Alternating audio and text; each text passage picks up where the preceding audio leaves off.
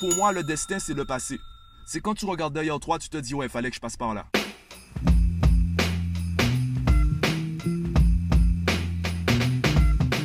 Yo, il y a quelque temps, j'ai vu un tweet passer. C'était une personne qui disait qu'elle ignorait quoi faire de sa vie, elle ignorait quel métier choisir. Elle ignorait du coup quelles études elle devrait faire spécifiquement pour enfin trouver sa voie, pour enfin trouver le métier qu'elle pourrait faire tout le reste de sa vie pratiquement. Alors, tu connais déjà mon point de vue sur la question. Euh, aujourd'hui, personne ne peut dire je ferai un seul métier toute ma vie. Déjà que ceux qui travaillent déjà, ceux qui savent déjà ce qu'ils veulent faire de toute leur vie n'y arrivent pas. Pourquoi? Puisque même les meilleurs se font licencier ou les entreprises font faillite, ferment carrément. Donc, se dire en amont, je vais faire un seul métier toute ma vie, aujourd'hui, on peut dire que c'est de l'utopie. Ne parlons même pas de la retraite. Bref, en tout cas, savoir déjà quelle est notre voie. On peut déjà identifier le secteur où on voudrait travailler, le, notre domaine d'expertise, là où on se sent à l'aise. Et c'est vrai que c'est très difficile aujourd'hui de trouver sa voie. Et qu'est-ce qui a changé au fil des générations? En fait, lorsqu'on regarde bien, avant, il n'y avait pas une meilleure orientation. C'est surtout qu'on se satisfaisait de ce qu'on avait. On nous imposait pratiquement une orientation où la vie, les conditions dans lesquelles on évoluait nous imposaient une, une voie professionnelle, une orientation, et on s'accommodait de cette orientation. On s'accommodait de ce style de vie qui nous était imposé par la société ou simplement le hasard. Aujourd'hui, on se rend compte qu'on peut changer. On peut changer de pays. un seul billet d'avion, tu peux changer de pays. Alors oui, c'est pas évident de se retrouver dans un pays étranger euh, sans aucun contact, sans, sans argent, sans logement, sans travail, etc. Mais en tout cas, c'est possible. À n'importe quel moment, tu peux décider de tout claquer, de partir vivre ailleurs. Je prends l'exemple de la Guadeloupe. Ben, à n'importe quel moment, tu peux partir vivre dans les bois. Tu peux aller t'isoler quelque part. Ce que je dis est peut-être un peu risible ou voire euh, ridicule. Et pourtant, c'est vrai. À n'importe quel moment, tu peux quitter cette société. Oui, c'est un choix difficile. Ça reste un choix. Identifier maintenant ce qu'on veut faire tout le reste de notre vie, dans quoi on voudrait travailler. Avec ma génération et surtout avec l'arrivée d'Internet, et surtout avec les élèves que j'ai étudiés, que j'ai rencontrés, je me rends compte qu'aujourd'hui, on a conscience qu'on peut évoluer dans pratiquement n'importe quel domaine. Il y a énormément de domaines auxquels on est sensible. Ne serait-ce qu'avec l'art, on a envie de toucher un peu à tout. Évidemment, on a plus d'affinité avec certaines choses, mais on se rend compte qu'en changeant simplement l'approche, on peut quand même évoluer dans ce domaine. Par exemple, tu n'es pas obligé d'être le meilleur photographe pour travailler dans la photographie. Tu peux travailler dans l'univers de la photographie. De la même façon, je le dis à tous les parents que je rencontre, un enfant qui dit je veux être footballeur professionnel, il ne dit pas qu'il veut être footballeur professionnel. Ce qu'il dit, c'est qu'il hum, se voit bien évoluer dans l'univers du football. Et comme le premier métier qu'il, voire le seul métier qu'il connaît à travers le football, c'est le métier de joueur, eh bien, il a envie d'être un joueur. Très peu sont les enfants qui disent mon entraîneur ou euh, j'adore cet entraîneur-là, moi plus tard je veux devenir entraîneur. Il y en a très peu qui le disent. Pourtant dans l'univers du football, il y a une très grande diversité de métiers. Ne serait-ce que les préparateurs physiques, il y a également des experts comptables pour les clubs, il y a des fiscalistes, il y a énormément de métiers différents dans l'univers du football. Il n'y a pas que les joueurs qui travaillent dans le football. Et le problème lorsqu'on a autant de choix, eh c'est qu'on ignore sur quoi s'arrêter on ignore si notre choix est le bon. On ignore finalement si on pourra assumer le choix qu'on va faire. J'ai d'ailleurs des élèves qui sont en terminale et qui, avec Parcoursup, se voient acceptés pour certains vœux, refusés pour d'autres. Et le problème, c'est surtout pour les vœux dans lesquels ils sont acceptés, les orientations dans lesquelles ils sont acceptés. Le problème n'est pas dans les vœux où ils sont refusés. Le problème, c'est parmi tous les vœux où j'ai été accepté, quelle orientation choisir? Évidemment, il y a premier choix, deuxième choix, troisième choix.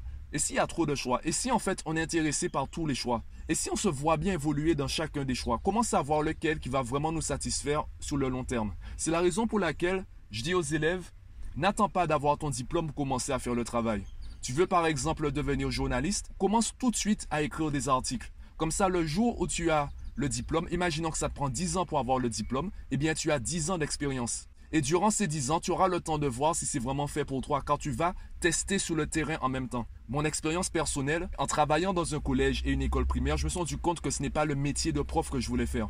J'adorais l'enseignement, j'adorais l'univers, j'adorais l'ambiance, par contre, le métier, non. Le fait d'être coincé dans cette administration, dans l'éducation nationale, bien voilà, j'avais vraiment l'impression d'être coincé. Je voulais vraiment être libre dans ma façon d'aborder l'enseignement, ma façon d'aborder les choses avec les élèves, ma façon d'aborder notamment les mathématiques. J'ai très tôt fait le choix de m'orienter vers le privé, de m'orienter vers les cours particuliers, puis finalement le coaching et maintenant d'ailleurs les podcasts et également le coaching en ligne. Le jour où j'ai décidé de quitter l'éducation nationale, est-ce que je savais déjà dans quelle voie j'allais? Est-ce que je savais à ce moment-là que je finirais par faire des podcasts et des vidéos sur YouTube? Non. D'ailleurs, en ce temps-là, j'allais rarement sur YouTube. Je connaissais à peine YouTube. YouTube pour moi, c'était les clips vidéo. Aujourd'hui, je regarde au moins une vidéo. Allez, non, soyons réalistes. Je regarde au moins 5-6 vidéos par jour sur YouTube. Et là, je te parle même pas des clips. Là, je te parle de vidéos sur euh, la motivation, de conférences sur euh, le marketing, sur la communication, sur le développement personnel. Je regarde énormément de vidéos comme cela tous les jours sur YouTube. Est-ce que je savais que je finirais par faire tout ça? Est-ce que je savais à ce moment-là que hum, ce choix allait entraîner autant de conséquences? Non. Par contre, je me sentais bien avec ce choix. La deuxième chose que je remarque concernant les différences entre les générations, c'est que le seul reproche fondamentalement que l'ancienne génération fait à la nouvelle, c'est de ne pas faire exactement ce qu'elle voudrait qu'on fasse. Les anciens nous reprochent de ne pas faire, les anciens, les générations précédentes nous reprochent de ne pas faire exactement ce qu'ils voudraient qu'on fasse. Par exemple, il y a des parents qui disent les enfants ne lisent pas. Il y a la légende urbaine que les enfants ne lisent pas. C'est faux, les enfants lisent. Sauf qu'ils ne lisent pas ce qu'on voudrait qu'ils lisent. Je prends l'exemple de Twitter. Bon, Twitter, c'est plus les adolescents, les jeunes adultes. Si on comptait le nombre de lignes que chaque personne lit en étant sur Twitter, on se rendrait compte que chaque personne inscrite sur Twitter lit en moyenne un livre par mois. C'est de la lecture, sauf que ce n'est pas exactement ce genre de lecture. Les jeux vidéo, c'est pareil. Le mode d'emploi, le manuel d'utilisation d'un jeu vidéo, c'est la même chose, c'est de la lecture. Sauf que ce n'est pas cela qu'on appelle de la lecture, sauf que ce n'est pas ça qu'on voudrait que nos enfants lisent. Fondamentalement, tout ce qu'on demande aux enfants de faire à l'école, ils le font déjà, sauf qu'ils le font dans d'autres domaines. Et à ce niveau, j'adore les jeux vidéo. Pourquoi? Puisque les jeux vidéo enseignent aux enfants la persévérance. Ton personnage meurt, c'est pas grave, tu recommences. Tu as l'impression d'être coincé dans un niveau, c'est pas grave, tu continues. Tu continues car tu aimes ça. La frustration que tu as à rester coincé, elle va peut-être durer un certain temps. Par contre, tu as assez confiance en toi pour savoir que tu finiras par dépasser ce niveau tu finiras par battre le boss de fin. Le seul problème, c'est que ce que les enfants font dans les jeux vidéo, avec les jeux vidéo, ils ne le font pas à l'école. C'est juste ça la différence, c'est juste ça le problème. Les nouvelles générations ne font pas ce que les anciennes générations demandent de faire quand ils demandent de le faire et dans le domaine où ils demandent de le faire. C'est la seule différence, c'est le seul reproche en fait entre les générations. Donc on a deux possibilités. Soit on impose aux nouvelles générations de faire comme nous, on veut qu'ils fassent, soit on s'adapte aux nouvelles générations. Évidemment, tu sais très bien que je ne suis pas pour les extrêmes. Je ne pense pas qu'on puisse remplacer l'école par un jeu vidéo. Par contre, on peut modérer, on peut jongler avec les deux. Il n'y a pas d'ennemi, il n'y a pas de confrontation. Et c'est un peu le problème de l'être humain, c'est qu'on met en conflit des idéologies qui en fait ne sont pas contradictoires. Et justement, en alliant les deux idéologies qu'on estime contradictoires, on se rend compte qu'on arrive à créer quelque chose de nouveau et qui satisfait tout le monde. Et pour revenir à la question de départ qui est que vais-je faire de toute ma vie? Quel métier choisir? Quelle voie professionnelle suivre? Eh bien, c'est aujourd'hui qu'il faut vraiment s'intéresser à se connaître. Connais-toi toi-même, aussi bien tes talents que tes passions. Aujourd'hui, bien plus qu'avant, la passion est fondamentale dans ta voie professionnelle. Le plaisir que tu as à faire les choses est bien plus intéressant qu'avant. Alors oui, tu vas certainement rencontrer des gens, tu vas certainement entendre des gens dire que la motivation, la, passion, ça, ne sert pas à grand chose. Euh, au contraire, fais quelque chose que tu n'aimes pas et fais en sorte d'être le meilleur, comme ça tu seras davantage objectif. Alors, ils ont peut-être raison. Sauf qu'aujourd'hui, c'est difficile pour tout le monde. Quitte à avoir une vie professionnelle difficile, autant qu'elle soit difficile dans quelque chose qu'on aime. Autant que tu souffres en faisant quelque chose que tu aimes. Après, je t'invite à me dire en commentaire si tu es d'accord avec ce que je viens de dire ou pas. De la même façon, et je le dis à certaines personnes avec qui euh, j'ai l'occasion de discuter de l'orientation professionnelle, ne confonds pas ton métier et ton poste. Ton métier, tu peux le réaliser dans plusieurs entreprises. Tu peux également le réaliser en indépendant, en freelance ou en créant ta propre boîte. Par contre, ton poste, il est relatif à l'entreprise où tu es. Si tu n'aimes pas l'ambiance dans laquelle tu es, si tu n'aimes pas l'entreprise dans laquelle tu es, commence déjà à réfléchir à un changement. Ça peut être un changement de poste, ça peut être un changement d'entreprise, ça peut être un changement de métier, de filière professionnelle ou autre. Aujourd'hui, le problème, ce n'est pas en fait le chômage, c'est surtout nous, on a tellement de cordes à notre arc qu'on ignore quelle corde tirer. Et lorsqu'on tire cette corde, bien c'est là que vient le problème du chômage. Avant même le problème du chômage, il faut déjà qu'on sache qu'est-ce qu'on veut faire. Et si tu veux savoir ce que tu veux faire, tu dois apprendre à déterminer quelle est ton approche personnelle. Je te prends mon exemple. À travers mes podcasts, tu vois que je touche un peu à tout. Je parle un peu de tout. Je peux te parler d'histoire, je peux te parler de marketing, de communication, je peux te parler de la vente, je peux te parler de psychologie, je peux te parler d'éducation donc, je peux également te parler de parentalité, je peux te parler de énormément de sujets très variés. Par contre, je vais te parler de tout ça à travers ma personnalité, à travers mon prisme. Que ce soit à travers mes podcasts, mes vidéos, mes formations, mon coaching, je vais te parler à travers mon prisme. Je ne vais pas te répéter simplement des cours que j'ai appris ou que j'ai lu quelque part. Je ne vais pas te répéter la parole de quelqu'un. Je peux être citer une personne, car je trouve que cette citation résume ma pensée finalement. Cette phrase, cette citation arrive quand même à te présenter un message que je pourrais te présenter en parlant pendant des heures et des heures, donc je me contente de la citation. Par contre, je vais uniquement te parler de choses qui sont cohérentes avec moi, des choses qui me font vibrer. Je ne vais pas te présenter un message qui ne me fait pas vibrer. Je ne vais pas te présenter un message qui sonne faux pour moi. Je vais uniquement te présenter des choses qui sonnent vraies pour moi. Est-ce que ça va sonner vrai pour toi? Ben, C'est à toi de le décider. Et l'un des problèmes que moi je, je, constate, aussi bien chez les étudiants que chez les enfants et même chez certains parents du coup, c'est qu'on ignore ce qu'on veut faire vraiment. On ignore qui on est vraiment. Tant que tu ne te connais pas, aussi bien tes forces que tes faiblesses, tout en te rappelant que tu es une personne variable, ça veut dire que tu n'es pas fixe, tu progresses à chaque instant, tu évolues à chaque instant. Tant que tu te rappelles de ça, de ce côté variable de ton être, de ton potentiel, dès que tu apprends à te connaître, tu arrives à identifier où tu dois aller. Tu peux voir la vie comme tu veux. Tu peux dire que c'est aller du point A au point B, qu'il y a un départ, il y a une arrivée. Tu peux voir ça de manière linéaire, tu peux voir ça de manière cyclique, tu peux penser au karma, tout ce que tu veux. L'important c'est que finalement c'est toi qui penses. Ou tu peux aussi suivre la pensée de quelqu'un d'autre. Tu peux aussi suivre la doctrine de quelqu'un d'autre. Sauf que ça sera toujours le truc de quelqu'un d'autre. Ce ne sera pas ton truc. Est-ce que pour autant tu dois créer une secte? Est-ce que tu dois créer une nouvelle idéologie? Non, évidemment, c'est pas ça que je suis en train de te dire.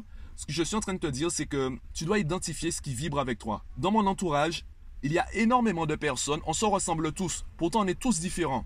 On se ressemble tous, on va vraiment toucher à tous les domaines, pourtant on travaille tous dans des domaines différents et on se plaît tous dans notre domaine. On se ressemble tous tout en étant tous différents. On a tous ce point commun, c'est que on est ouvert sur tous les domaines.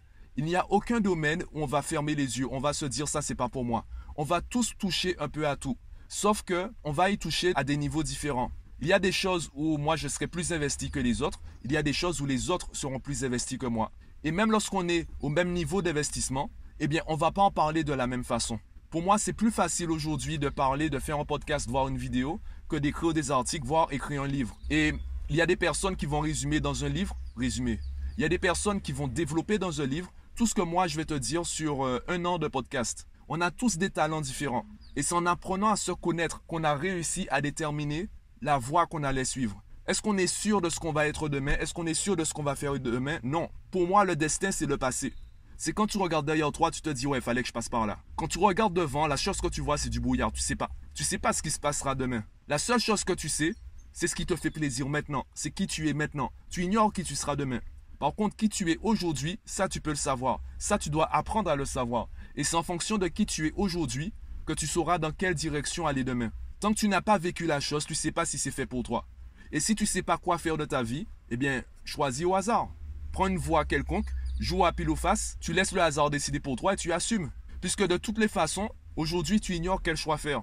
Au pire, ce ne sera pas fait pour toi et tu le sauras. Au mieux, ce sera fait pour toi et tu le sauras. Dans les deux cas, tu sauras si c'est fait pour toi ou pas. De la même façon, on peut même jouer à, cela. Je peux très bien en fait te prédire ton futur, puisque peu importe ce que je vais te dire, tu auras deux choix. Soit tu vas me donner raison, soit tu vas me prouver que j'ai tort. Et si tu me prouves que j'ai tort, bien, je te dirai que je t'ai prédit ton futur. Et comme tu voulais pas ce futur-là, tu as tout fait pour ne pas l'avoir. Et ensuite, je te dirai qu'en fait, ton futur est écrit, sauf que tu peux le modifier. Et toi, tu l'as modifié. Donc le futur ne cherche même pas à savoir qu'est-ce que, qui tu seras demain, qui tu seras dans dix ans. Contente-toi de savoir qui tu es aujourd'hui et base-toi sur ça pour faire tes choix. Puisque de toutes les façons, personne ne peut vraiment te dire si c'est un bon choix ou si c'est un mauvais choix. La chose qu'on peut te dire, c'est quels sont les choix qui ont le plus de chances d'être des bons choix. Alors, est-ce qu'ils ont raison de penser comme ça? On a envie de dire oui, statistiquement, ben pareil, statistiquement, c'est plus intéressant de faire de longues études que de s'arrêter au brevet des collèges. Effectivement, statistiquement, oui. Sauf que statistiquement, c'est pas du tout intéressant de jouer au loto. Pourtant, combien de personnes jouent au loto? Combien de personnes perdent au loto? Et combien de personnes gagnent au loto? Donc les statistiques sont intéressantes, sauf que ce n'est pas une vérité absolue. Je te le répète, on parle pas de tout claquer pour euh, faire n'importe quoi, un choix complètement au hasard. Si tu as le choix entre deux chemins et tu as autant de bonnes raisons de choisir un chemin que choisir l'autre, eh bien, soit tu choisis au hasard, ou soit tu choisis le plus difficile. Puisque si tu choisis le plus facile, tu risques d'avoir la pensée, et si j'avais choisi l'autre?